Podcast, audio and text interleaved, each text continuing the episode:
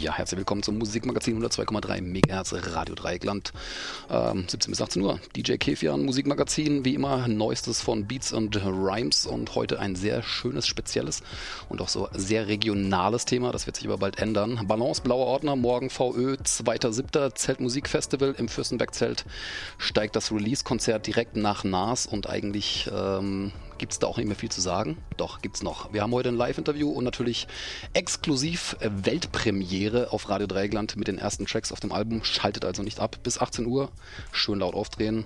Balance steht Frage und Antwort. Viel Spaß die nächste Stunde. Ich darf an dieser Stelle einfach mal ganz herzlich Balance begrüßen. Schön, dass du da bist. Ja, schön, dass ich hier sein kann. Wunderschönen guten Tag an alle Hörer da draußen. Ähm, jetzt ist es ja so, dass morgen tatsächlich ähm, endlich das Datum im Kalender rot angestrichen werden kann. VÖ 2.7.13. Ähm, ganz offiziell wird es wahrscheinlich noch ein bisschen dauern, aber wir sind morgen natürlich auf dem Zeltmusikfestival direkt nach NAS, deswegen auch der State of Mind Track passend. Ähm, wann geht's denn morgen los? Ja, morgen wird's losgehen. Ähm, bei mir um 23.20 Uhr solltet ihr am besten alle schon äh, beim Fürstenberg-Zelt sein. Äh, die Actionbühne ist das Eintritt frei. Vorher spielt noch Waldo the Funk. Ähm, ja, was soll ich sagen? 23, 20 am besten da sein, vielleicht schon um 11 gemütlich ein Bier trinken und ähm, dann alle sehr eingeladen, natürlich mit mir zu feiern. Am 2.7. ist nicht nur das Konzert äh, bzw. die Release-Party von deinem neuen Album, sondern morgen ist es tatsächlich soweit, dein Debütalbum Blauer Ordner erscheint. Wer hat denn das Album produziert und wieso ausgerechnet diese Person? Ja, wer das produziert, produziert hat das Camp Beats aus Freiburg, ein äh, sehr begnadeter Beatbauer. Wir kennen uns schon ja, ein paar Jahre, waren zusammen früher auch mal zusammen auf der gleichen Schule, ähm, hatten da aber noch nicht so wirklich Kontakt zueinander. Ich wusste auch nicht so richtig, dass er da Hip-Hop-Beats baut und bei mir war das mit dem Rap alles auch so ein bisschen noch mehr Hobby- und Zimmermäßig. Ähm, ja, dann war es so, dass er damals bei dem äh, in unserem Studio, Amy Arts damals von äh, Menschlich, Pipapo auf jeden Fall ein Praktikum gemacht hatte. Ähm, und wir uns da dann wieder getroffen haben und das alles ein bisschen konkreter wurde. Wir haben damals aus Spaß einen Track produziert. Danach haben wir uns auch wieder verloren.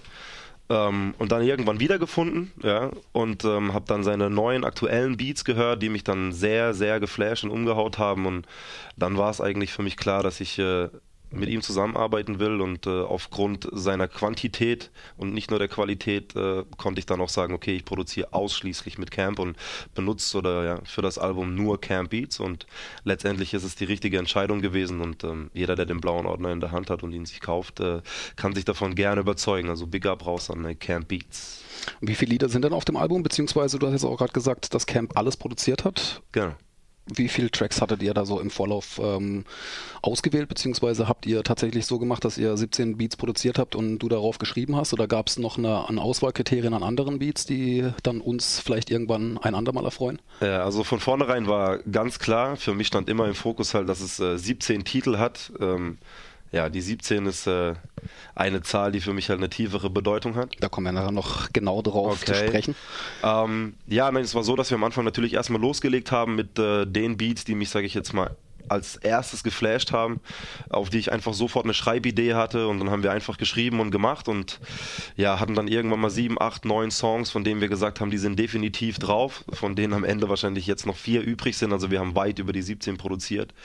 Ähm, manche Lieder dann auch schon auf der Hälfte gestoppt, weil wir gemerkt haben, okay, Beat stilistisch passt es nicht ganz zu dem, was wir schon vorher produziert haben und haben uns dann deswegen nur davon getrennt, nicht weil es qualitativ nicht gut war, sondern weil wir halt einen roten Faden hatten, äh, haben wollten im Album und äh, dementsprechend gewisse Dinge dadurch rausgeflogen sind. Und ähm, zum anderen hat er dann im Laufe der Produktion auch immer wieder neue Beats gebaut, die dann noch geiler und noch derber waren als das, was er davor schon gemacht hat und ich ja dann um diese Beats wieder nicht drumrum kam und ähm, ja, so ist das irgendwie entstanden und am Ende Ende war es dann wirklich eine harte Sache, welchen Track nimmt man jetzt da noch drauf und welchen nicht, weil ich mich an der 17 wirklich geklammert habe und äh, ja, es war wild auf jeden Fall.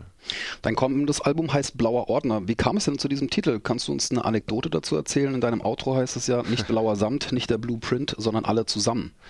Genau, ähm, das mit dem alle zusammen hast du dann ein bisschen falsch verstanden. Es ging darum eben, es ist nicht der blaue Samt, es ist nicht der Blueprint, also alle zusammen blauer Ordner.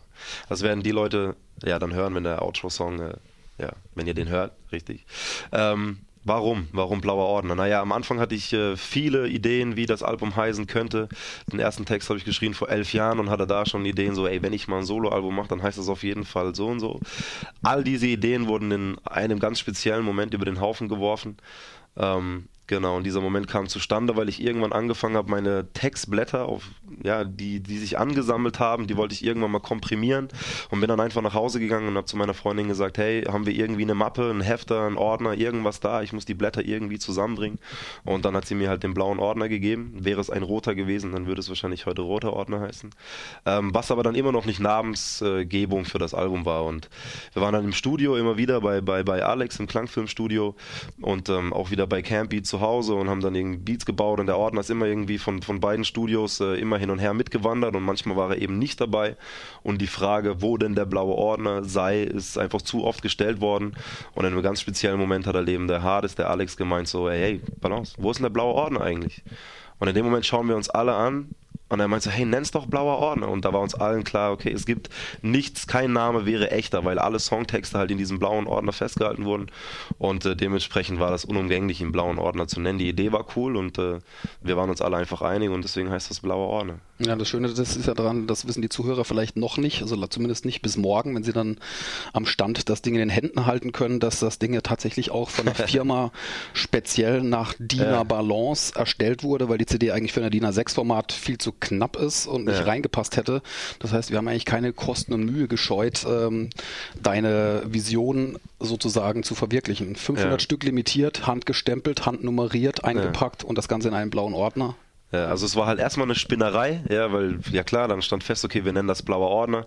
Und dann, ja, man trinkt natürlich und tut dieses und jenes und irgendwann spinnt man halt weiter und dann sagt man so, hey, lass doch statt einem CD-Jewel-Case einen blauen Ordner machen. Und äh, naja, erstmal denkt man, ist easy peasy, dann schaut man, wer kann sowas herstellen und wie sieht das preislich aus. Und ähm, naja, dann standen wir irgendwann halt vor dieser Firma, beziehungsweise eine, äh, online natürlich, und dann angerufen, gefragt, wie sieht das aus? Dann haben sie gemeint, naja, in, in Blau hätten wir DIN A6-Ordner sowieso nicht da, die müssten extra produziert werden. Ähm, und später kam dann äh, der Anruf von dem Produktionsleiter, der meinte, naja, wenn man das jetzt in dem vorgegebenen DIN A6 Maß machen würde, würde die CD an der Seite rausschauen und deswegen haben sie das individuell noch ein bisschen in die Länge gezogen. Und ähm, naja, durch eine Spinnerei ist dann tatsächlich ist, äh, so entstanden, dass es jetzt 500 Ordner gibt, limitierte Auflage. Ähm, ja, und das Album steckt wirklich in einem blauen Ordner. Das ist richtig. Erzähl uns doch mal ein bisschen was über deine prägenden Erlebnisse. Wie sieht denn deine musikalische Laufbahn aus? Du hast ja schon einige Stationen hinter dir. Ja, musikalische Laufbahn. Also angefangen hat alles äh, damals hier noch im, äh, im Z, am Siegesdenkmal. Da gab es diverse Freestyle-Battles. Äh, ja, ähm, angefangen ja mit Sammy 13 natürlich Hip-Hop, Pipapo. Ähm, auf jeden Fall ging es dann los mit den Freestyle-Battles und alle meine Kollegen in meinem Umkreis haben natürlich gesagt, so ja, ja, ist cool, was du so rappst. Und ich wollte einfach mal sehen, was, was macht da so eine neutrale, was sagen neutrale Leute dazu und habe mich dann bei solchen Freestyle-Battles angemeldet und stand da mit 16 das erste Mal auf der Bühne und ähm, war dann gleich im Finale gegen Snigger MC. Und ja, so ging das und dann habe ich irgendwann... Äh, naja, äh, angefangen selber Texte zu schreiben, auch richtig, äh, nachdem dann das Feedback kam. Und mit 17 habe ich dann äh, Emi kennengelernt, der mir damals die Möglichkeit gegeben hat, erstmalig in einem Studio wirklich Sachen aufzunehmen. Ähm, dann haben wir die, äh, die Band Menschlich gegründet ähm, ja, haben ein Album rausgebracht, waren Support von diversen Künstlern. Ich glaube auch sogar 2009 Tourband vom Zeltmusikfestival, wo du jetzt da dieses Jahr wir, auch spielen wirst, ne? Genau, Tourband vom ZMF waren wir gewesen, ähm, im Spiegelzelt, es war sehr geil, mit Liveband, mit Bass, mit Drums, mit Schlagzeug, mit Keyboard, Background Vocals, DJ. Ja, das war auf jeden Fall ein geiler Moment, das alles mal mit Liveband auch zu machen und ähm, ja, dieses Jahr wieder ZMF und ja, freut mich sehr auf jeden Fall. Ja, und auf jeden Fall gab es halt parallel immer zu dem Menschlich-Ding gab es halt noch äh, etwas, was ich gemacht habe mit dem Rapper Socom aus Freiburg. Wir waren zusammen lange Socom und Balance äh, und haben bei äh, ja, Sammy Deluxe zum Beispiel, auf der Catch a Fire waren wir als Support Act und von Max Herre über Specialists, ja, jetzt halt äh, Catch a Fire auch gewesen, nochmal mit äh, Curse, mit Cool Savage und Die Beginner und so weiter und so fort. Äh, also da hatte ich schon einige, einige Konzerte auf jeden Fall als Support Act von, von vielen namhaften Deutschen. Und für die, die es nicht wissen, Socom ist ja jetzt auch als Feature-Gast auf deinem Album. Ähm, jetzt würde mich doch interessieren, ihr wart ja für Freiburger Verhältnisse mit der Gruppe menschlich recht erfolgreich. Bei Lied, bei Lied 2011 gibt es eine Stelle, wo du sagst, damals noch als Blutsbrüder, danach waren wir menschlich, letztlich weiß jeder genug darüber. Was ist denn passiert? Warum hat sich denn diese Band getrennt? Ähm, genau, also angefangen Blutsbrüder eben, das äh, war so, die, ähm, die Band Blutsbrüder, die gab es schon. Be, be, als ich zu menschlich gekommen bin, bestand äh, aus äh, Amy, Conti und äh, Lou. Ähm, genau, und dann kam ich dazu und irgendwann hat man sich halt überlegt, dass dieses Wort Blutsbrüder so zu sehr assoziiert wird mit Gewalt und hat sich dann deshalb von diesem Namen verabschiedet und dann kam der neue Name eben menschlich. Und ähm, auch, weil ich halt dann auch in diese Formation beigetreten bin und dann hat man dem Kind halt eben einen einheitlichen Namen gegeben und ähm, ja, dann waren wir menschlich. Und da es sich dann irgendwann verloren hat und wir eben menschlich auch nicht mehr waren, weil ja, weil wir uns getrennt haben, sage ich in dem Song einfach nur, letztlich weiß jeder genug drüber, weil solche Sachen nicht an die Öffentlichkeit getragen werden müssen, meiner Meinung nach. Das sind Dinge, die zwischen mir und den anderen äh, zu klären sind oder die es zu klären gab. Und ja. Ähm, ja, das muss ich jetzt nicht in die Öffentlichkeit treten. Das ist alles cool. Wir hassen uns alle irgendwie nicht. Und äh, auch Conti ist auf dem Album drauf, der in der Band menschlich war. Mit Emi bin ich nach wie vor immer noch gut drauf und auch mit Lou habe ich eigentlich ein gutes Verhältnis. Ähm, ja, nur musikalisch hat es halt den in, äh, in der Zeit halt einfach nicht mehr gepasst. Du hast jetzt auch gesagt, dass ähm, 2008, 2009 mit der Gruppe Menschlich, dass ihr da ja, das war ja eine Live-Formation mit Live-Musikern. Ähm, interessant wäre natürlich jetzt auch, ähm, könntest du dir denn vorstellen, als Rap-Act jetzt auch mit Live-Musikern zu arbeiten? Also jetzt natürlich nicht nur im Studio, sondern ähm, ja. das auch live zu machen jetzt mit dem Album Blauer Ordner oder bevorzugst du da eher die One DJ, One MC als Showpaket für okay. die nächste kommende Zukunft? Ähm, also vorerst wird es mal erstmal so laufen, natürlich, dass ich äh, mit DJ und One Mic on Stage without Backup äh, auf der Bühne stehe. Ähm, natürlich sind in der Zukunft sind solche Sachen geplant, dass ein Drummer und ein Bassist oder Drummer oder Bassist äh, auf der Bühne stehen, dass man das Ganze jetzt komplett mit Liveband macht, ohne dass was vom Band läuft. Ist in der Art und Weise, glaube ich, einfach auch nicht umsetzbar, ähm, weil dann die Beats nicht mehr die Beats sind und ähm, ja, es, es wäre dann was anderes und ich will das Ganze eigentlich nicht verformen, sondern es sollte schon so klingen, wie es klingt, weil es gut klingt, wie es klingt. Und ähm, wenn dann irgendwann, dass man sagt, okay, man haut die Spuren raus ohne die Bassline und ohne die Drumsets und fügt die für Live-Kicks äh, oder lässt die live dann spielen, das wäre denkbar auf jeden Fall. Ja. Also so wie das praktisch eigentlich heutzutage auch gemacht wird.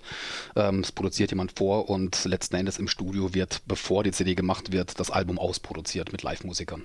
Sowas ist denkbar. Für, für die Produktion äh, muss man dann sehen, was, was sich ergibt und welche Mittel man hat und ist natürlich auch immer, äh, ja, ist immer eine Frage, die ich jetzt nicht beantworten kann, äh, weil ich jetzt gerade irgendwie keine Musiker parade, von denen ich weiß, die wären sofort dabei und ist auch immer ein Zeitfaktor. Und äh, da muss man sehen, was in Zukunft passiert. Jetzt haben wir erstmal den blauen Ordner, der ist ausschließlich produziert von Camp Beats. Alles klassische Sample Beats, wie ihr hören werdet. Ähm, ja, Wahnsinnsgeschichte auf jeden Fall, kann es nicht oft genug betonen und äh, was in der Zukunft passiert, wie man das musikalisch und instrumentalistisch äh, dann, äh, dann gestaltet, das muss man sehen. Das äh, kann ich jetzt nicht sagen. Wir sind ja jetzt schon fragenmäßig ein bisschen nach vorne gewandert. Äh, sollen wir denn den ähm, Zuhörern da draußen vielleicht einfach mal was präsentieren, dass die Leute da endlich auch mal hören, was es da zu hören gibt morgen und die Wartezeit in Anführungsstrichen äh, vielleicht einfach auch mal mit dem Lied verkürzen? Dann genau. würde ich jetzt einfach mal genau. direkt abfahren. Genau, das war Wartezeit bringst du jetzt gerade rein. Das war zum Beispiel auch mal ein, äh, ein Name, der im Raum stand für, den, für, den, für das Album, weil eben ich so lange gewartet habe, ein Soloalbum zu machen, obwohl ich schon seit Jahren dabei bin. Und ähm, das war erstmal der Gedanke Wartezeit und dazu gibt es jetzt auch einen Track, der nach wie vor drauf ist. Er heißt Wartezeit und beschreibt so ein bisschen die lange Wartezeit eben, die, die es gebraucht hat, bis ich heute hier sitzen kann und dir Fragen beantworten kann zu meinem Soloalbum. Jetzt ist es nur ein Track und ja, Wartezeit, Balance, blauer Ordner, ja, und wir haben Balance live im Studio. Ähm, deine Lieder spiegeln einige sehr persönliche Erfahrungen wieder und du arbeitest, wie ich finde, mit sehr tollen Metaphern. Jetzt haben wir gerade ein Lied gehört, äh, Wartezeit, da gibt es eine Zeile, die heißt Hip-Hop in Deutschland kam auf die schiefe Bahn. Wie nimmst du denn Hip-Hop in Deutschland aktuell wahr? Gibt es deutsche Acts, die dich nach wie vor ansprechen, die du gut findest? Mm, ja, ist ein schwieriges Thema, auf jeden Fall. Also Hip-Hop in Deutschland äh, kam auf die schiefe Bahn. Ich meine, in dem Fall ist, äh, ist ja so, dass man zu gewissen Leuten das immer oder zu Personen das sagt, sie kamen auf die schiefe Bahn, aber ich finde so allgemein, dass Rap, Rap Deutschland so ein bisschen auf die schiefe Bahn gekommen ist, weil es heute nicht mehr so sehr darum geht, wer Skills abliefert, sondern wer irgendwie wie cool ist und wer wen da draußen halt fickt und äh, ja, es ist mir alles so ein bisschen zu cool geworden auf jeden Fall und es geht mir irgendwie auf den Sender und äh, deswegen habe ich das glaube ich auch so gesagt, ja. Weil ich das so empfinde. Ähm, was war das andere, was du wissen wolltest? Ob es noch Acts gibt. Äh, aus noch der Acts damaligen Zeit oder wie wir früher immer gesagt haben, aus der Golden Era. Aus der Golden Era. Ob es da noch ähm, Acts gibt, die für dich noch brennen heutzutage. Die heute noch, also die heute noch brennen aktuell. Na, ist schwierig. Also zum Beispiel bei Sammy Deluxe ist so, das war so für mich der Weg, ja, derjenige, warum ich rap auf jeden Fall. Ich habe durch ihn das erste Mal eben so Erfahrungen äh, gemacht mit Deutsch Hip-Hop. Ähm, ja, aber was er heute macht, natürlich als Herr Sorge, da kann ich auf keinen Fall dahinter stehen. So, ich werde immer den Sammy Deluxe feiern von früher, aber, aber nicht den von heute. Ähm, obwohl er immer noch hin und wieder, jetzt auch bei Megalo, bei Endlich und Endlich äh, mit ASD-Feature, wo er auf jeden Fall nochmal auspackt und zeigt, dass er die Skills nicht äh, verlernt hat und, und, und dass es noch drauf hat, aber ähm, ja, wie gesagt, also ich finde nicht, dass er jetzt heute noch so brennt, wie er das früher getan hat gibt es ja demnächst auch ein neues Sammy Deluxe Album für alle, die da draußen mit dem Herrn Sorge Album Schwierigkeiten hatten. So, ähm, woher beziehst du denn deine Inspiration für deine Texte? Ist das eher so ein Alltagsding, dass du sagst, so, oh, muss jetzt was schreiben oder ist es schon eher so, dass du sagst so, oh, ich fühle mich jetzt gerade so und bringe das auf Papier? Wie läuft das bei dir? Äh, also bei mir ist es, ich bin nicht derjenige, der irgendwie so ein Blackbook dabei hat und äh, dann alles aufschreibt in der Situation, wenn ihm das einfällt. Also eigentlich gar nicht. Ich habe auch nicht massenweise zu Hause Blätter mit Texten drauf, die äh, irgendwie nicht benutzt sind. Ich bin eigentlich ein sehr situativer Schreiber. Das heißt, ich gehe in dem Fall zu Camp. Ähm, er zeigt mir ein Beat und wenn ich den Beat geil finde, dann überlege ich mir, okay, was sagt der Beat mir? Welche Emotionen transportiert diskutiert er und ähm, schaue dann, was kann man darauf schreiben. Und das meiste, was ich schreibe, sind Erfahrungen aus meinem Leben in irgendeiner Art und Weise umschrieben oder ganz genau betitelt. Das kommt immer drauf an. Ähm, oder halt irgendwelche Storyteller, die total utopisch sind, die auch auf dem Album zum Beispiel drauf sind, wo es einfach nur darum geht, dass man sich kreativ mal richtig auslebt und ähm, genau, aber ansonsten versuche ich schon irgendwie hart bei der Realität zu bleiben und vieles geschieht auch unbewusst, aber es äh, hat eigentlich meistens mit, mit mir oder meinem Leben zu tun oder mit dem, was ich beobachte, was ich sehe natürlich. Ähm, ja. Ich möchte jetzt auch gerade noch ein bisschen so auf die Metaphern beziehungsweise so Textstellen eingehen, dass wir so ein bisschen auch bei den Texten bleiben, wenn wir gleich noch was hören. Mhm. Ähm, bei Ansage gibt es äh, eine sehr, sehr schöne für mich auch Hip-Hop kulturell gesehen ähm, sehr schöne Aussage. Du gegen mich wäre gleichzusetzen mit einem kleinen Segelboot und einem Kreuzfahrtschiff. Ähm, oder auch, ähm, was wieder eine ganz andere Komponente mit ins Spiel bringt, nämlich der Hip-Hop-Konsens der dicken Hose auf ein sehr angenehmes Level. Für mich auch ein bisschen bezeichnend, äh, Bescheidenheit und aber auch ähm, einen gewissen Sinn für Realität bei der Aussage, niemals, vielleicht wird dieses Album die Massen draußen begeistern, vielleicht sitze ich damit auch zu Hause und höre es mir allein an. Okay, das sind zwei, zwei auf einmal. Ähm, um auf die erste einzugehen, du gegen mich wäre gleichzusetzen mit einem kleinen Segelboot und einem Kreuzfahrtschiff. Ich meine, das braucht man nicht weiter zu erklären. Das heißt, ich bin groß und du bist klein. Das und ähm, in dem Satz davor sage ich ja, manchmal täuscht man sich. Ja, du gegen mich wäre gleichzusetzen mit einem kleinen Segelboot und einem Kreuzfahrtschiff. Das heißt, manche Leute gehen einfach davon aus, okay, den Balance, den kenne ich nicht, den habe ich noch nie gehört, der läuft nicht auf MTV, Viva, der ist nicht in den Charts, der ist nicht bei Splash, Hip Hop Open, wie auch immer und hat deswegen einfach so eine vorherrschende Meinung und sagt, wenn ich den nicht kenne, wenn ich mit dem noch nie konfrontiert worden bin, dann kann der so groß gar nicht sein. Und dann sage ich, manchmal täuscht man sich. Und ähm, ja, das wollte ich damit ein bisschen zum Ausdruck bringen, dass man einfach nicht alle Rapper kennen kann und nicht jeder, der nicht gesigned ist, heißt nicht, dass er nicht gut ist. So. Ja, darauf, darauf, wollte ich eigentlich, genau darauf wollte ich hinaus. Das hast du mir jetzt eigentlich schon wieder vorweggenommen. Ähm, ich habe die Sachen natürlich auch schon vorher hören dürfen im Vergleich zu anderen Hörern, deswegen bin ich da natürlich auch ein bisschen vorbelastet mit diesem Thema, ja, beziehungsweise genau. ähm, vielleicht auch ein bisschen näher dran als andere. Ähm, mir ging es eigentlich darum, dass ich eigentlich die ähm, Aussage machen wollte, es ist schön, dass das Thema ähm, dicke Hose, beziehungsweise was zum Hip-Hop immer dazu gehört hat, eben ähm, Big Thing ist mit drin. Und gleichzeitig äh, bringst du es aber fertig auf dem Album eben auch den Realitätssinn anzuerkennen, zu sagen, ja, schauen wir mal, was draus wird. Vielleicht äh, sitze ich eben mit dem Album auch zu Hause. Und das finde ich ist eine sehr schöne Geschichte, weil wenn man so tolle Texte hat und so fette Beats, sich dann wieder zurückzunehmen und zu sagen, hm, schauen wir mal, ist ja, eigentlich so, sehr sympathisch. Ja, ja. Darauf wollte ich hinaus. Sympathisch sagen die einen, realistisch sag ich. Ähm, ich finde, heutzutage ist so, der, der, der Markt ist überfüllt, das Business ist nicht mehr so, wie das früher war. Ähm, das, ich kann nicht wissen, wie das, was ich mache, ankommt bei den Hörern da draußen. Und äh, dementsprechend kann alles passieren. Wir haben es gesehen, zum Beispiel bei Motrip, der gleich mit seinem Solo-Debütalbum ein Major kassiert hat bei Sony BMG.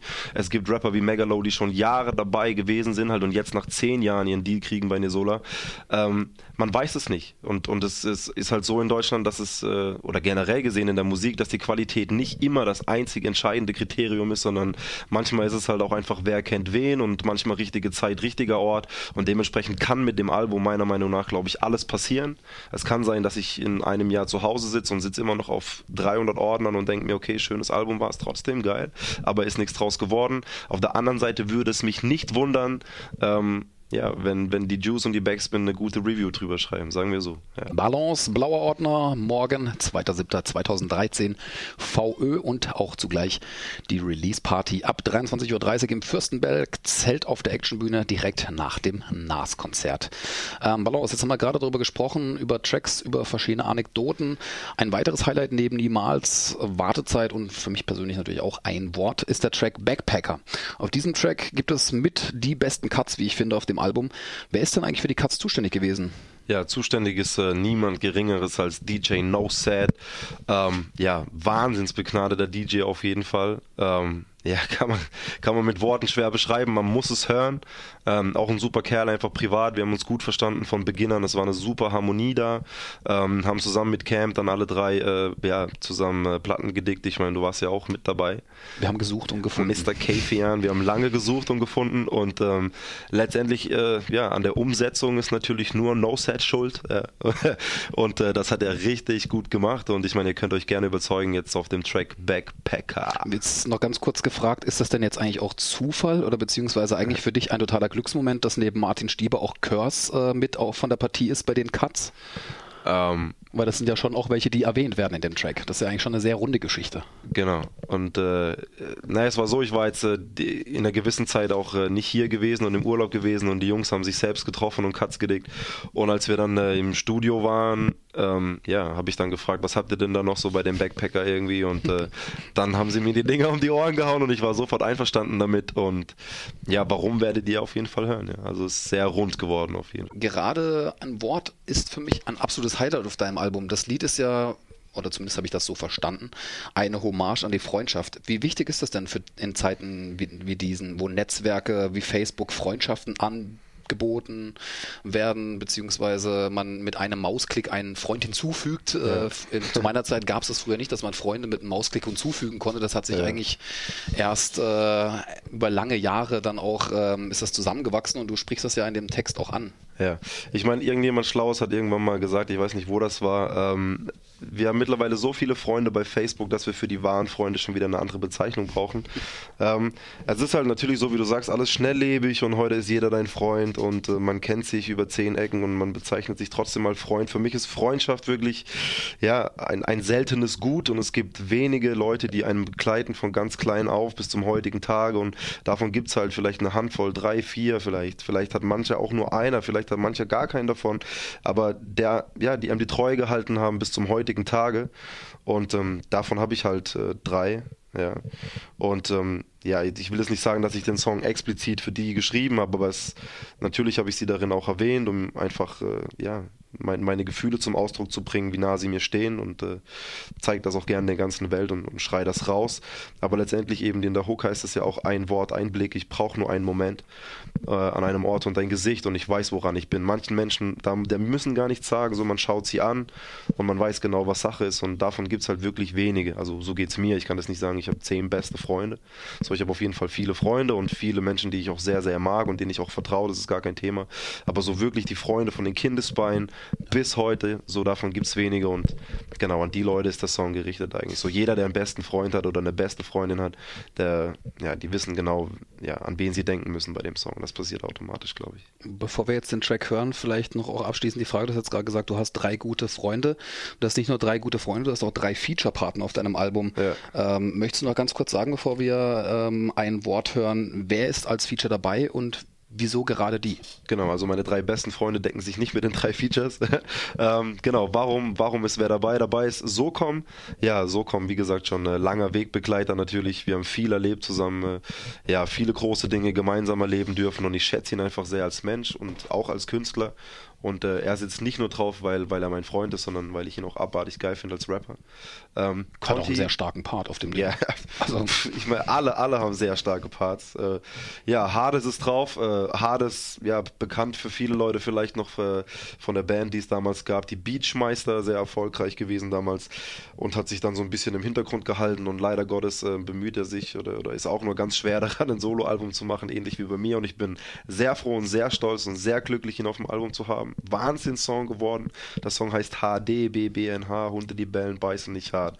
Hört euch das Ding an, holt euch den blauen Orden und ihr wisst Bescheid. Ja, und äh, Conti ist drauf. Conti, wie gesagt, mit mir damals auch bei Menschlich gewesen. Das heißt, er war von, von, von meiner ja, musikalischen Karriere, wenn man so will, immer dabei und ist auch so jemand, den ich ab diesem Moment nie wieder habe gehen lassen aus meinem Leben, den ich sehr lieb und schätze und eine sehr, sehr gute Beziehung habe zu ihm. Er ist auch zwölf Jahre älter als ich und ist halt eigentlich so für mich der große Bruder, den ich nie hatte auf jeden Fall und war mir einfach ein Anliegen, dass er auf meinem Album ist und äh, ja, er ist dabei und der Song heißt 17 und ja, das ist die Zahl, die uns beide verbindet, aber darauf gehen wir in dem Song auch sehr genau ein, warum 17.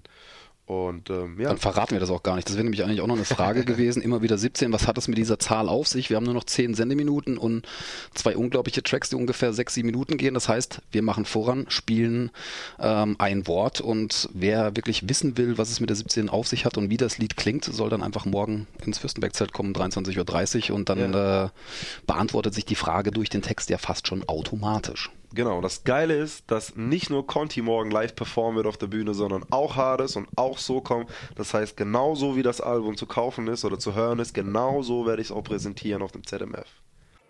Ein Wort. Balance, blauer Ordner, morgen VÖ, ähm, Zelt Musikfestival, Fürstenberg Zelt 23.30 Uhr. Bitte kommt alle zahlreich vorbei. Ähm, jetzt wichtig, da auch ganz kurz noch so ein paar zukunftsweisende Fragen stellen, weil uns doch die Sendezeit etwas durch die Finger rinnt. Ähm, gibt es Produzenten, mit denen du gerne zusammenarbeiten würdest? Und beziehungsweise gibt es auch MCs, mit denen du gerne mal ein Feature machen würdest? Das kann auch jemand sein, den du ähm, schon ganz lange toll findest. Ja, also ähm, Features unbedingt auf jeden Fall wäre mir persönlich eine Ehre mit Frankstar, Infla Blantas auf jeden Fall. Wir haben uns auch schon mal getroffen persönlich und darüber gesprochen. Das hat aber zeitlich irgendwie nie geklappt. Ähm, ich hoffe, dass es zwischen diesem Album und dem vielleicht kommenden Album vielleicht zu einem Exclusive kommen wird. Ja, auf jeden Fall Bock hätte ich auf Megalo jetzt spontan und natürlich Sam Samilli. Ja, what the dilly, ja. Einfach weil ich mit ihm groß geworden bin und das wäre halt natürlich für mich schon so ein, so ein, so ein geiles Andenken für die, für die Zeit von damals auch mit ihm einen Track zu haben. Ansonsten Produzenten, keine Ahnung, das, äh, es geht mir nicht um den Namen, genauso auch bei den Rappern geht es mir nicht um den Namen oder den Status, den sie haben, sondern einfach um das, was sie mir liefern. Und äh, wenn ich einen Rapper geil finde, dann ist mir das egal, ob der Mords bekannt ist oder nicht. Äh, wenn er geil ist, dann, ja, dann habe ich Bock auf ihn und genauso bei den Beats auch. Nur ist es momentan so, dass ich da schon eigentlich sage, no way, ich arbeite nur mit Familie. Nur mit Familie, nur mit Camp Beats auf jeden Fall. Ähm, es gibt für mich auch momentan keinen Grund, äh, da irgendwie wegzugehen. Wir arbeiten super zusammen, wir verbringen fast jede freie Minute, die wir haben, zusammen. Und ähm, von dem her gibt es für mich da, klar, gibt es viele Leute, die geile Beats bauen und so weiter, aber momentan kommt das äh, nicht in die Tüte. Ich kann mich gut daran erinnern, dass wir während der Produktionszeit von deinem Album darüber gesprochen haben, dass Camp äh, in der letzten Schlussphase des Albums nochmal angehalten wurde, in den letzten zwei Wochen nochmal diverse Beats zu machen, drei, vier Stück, und er ziemlich äh, darüber sauer war, so nach dem Motto, wie soll ich jetzt in zwei Wochen ähm, sechs. Beats machen und es eigentlich geschafft hat, in zwei Tagen gleich äh, derartige Dinger rauszuhauen. Deswegen jetzt auch so abschließend meine vorletzte Frage. Ähm, das Outro, und das ist ja einer dieser Beats, die da am Schluss dann noch so entstanden sind. Das Outro vermittelt dem Hörer ja schon so ein Gefühl, dass das noch nicht alles war, dass da noch viel, viel mehr kommt. Und äh, der Beat hebt sich ja schon ein bisschen ab von den anderen. Habt ihr das absichtlich so gewählt, dass das auch der letzte Beat ist? Ja, mit Sicherheit, auf jeden Fall. Also ich habe, äh, ja, wie du schon beschrieben hast, ihm gesagt, er soll vielleicht noch mal ein paar bauen, so, das war in der Endzeit und ja, da waren auch ein paar dabei, die letztendlich Songs geworden sind fürs Album. Dieser Beat, wird man hören, ist stilistisch ein bisschen anders als alle anderen 16 davor und ähm, damit wollen wir so ein bisschen damit abschließen mit Blauer Ordner und etwas Neues einläuten. Das heißt, die Idee dahinter ist, dass der Beat des Outros äh, der Intro-Track sein, äh, Track sein wird für, für das kommende Album. Und ähm, ja, auf jeden Fall, das ist äh, ein sehr, sehr persönlicher Song, auch einfach, der geht an Camp auf jeden Fall, ähm, beschreibt so ganz kurz ein bisschen die Zeit, die wir zusammen hatten bei der Arbeit des Albums und ähm, ja, das Gefühl, das wir dabei hatten, wird ganz klar. Und ähm, ja, es ist eine Hommage an Camp auf jeden Fall. und äh, der, der, Moderator Kefian, kriegt gerade Gänsehaut. Der Kefian kriegt Gänsehaut. Aber das ist unfair, weil er den Track schon kennt und ihr nicht. Und wir ihn euch jetzt nicht zeigen, aber das ist auch seine Schuld, ja. Also nicht, nicht meckern. So, ich kann dafür nichts. Ihr müsst euch halt den Ordner holen und dann werdet ihr sehen, warum. Ihr müsst morgen einfach auch kommen. Oder einfach, einfach morgen kommen. Und ähm, was mich sehr freuen würde, ja, zieht euch rein, auf jeden Fall. Ich würde mich sehr freuen alle Infos über mich, über das ZMF, über alles, was kommt, über alles, was passiert, bekommt ihr natürlich über Facebook vorerst. Es wird eine Homepage geben, aber vorerst läuft das alles über die Facebook slash Balance Rap. Ein Wort, Balance Rap. Einfach eingeben, da kommt ihr drauf und ähm, ja, werdet mit allen Infos zum blauen Ordner und was darum geschieht äh, versorgt. Genau, und wer es nicht äh, schafft zum ZMF, äh, der muss sich halt an den Arm abschneiden und äh, sich mit dem anderen Arm einfach die E-Mail-Adresse balanceblauerordner at gmail.com ähm, einfach mal merken. Dann kann er sich da vielleicht noch ein T-Shirt oder auch das Album direkt im Bundle bestellen. So, ja, abschließende Worte. Einmal vielen Dank für das tolle Interview. Es hat ja, äh, sehr viel Spaß gemacht. Ähm, wir hören jetzt noch einen Track, der mich gleich äh, zum Ausflippen bringen wird. Das kriegen die Hörer aber zum Glück nicht mehr mit. Ähm, ja, weil das ist einfach niemals ja. ist wirklich so eine unglaubliche Maschine, müssen sich die Jungs da draußen, die selber produzieren, Rap schreiben, sehr, sehr warm anziehen, weil das Ding ist so steil, das geht nach vorne. Vielen Dank fürs Kommen. Ja, ähm, sehr gerne. Wir sehen uns ja morgen mit den anderen.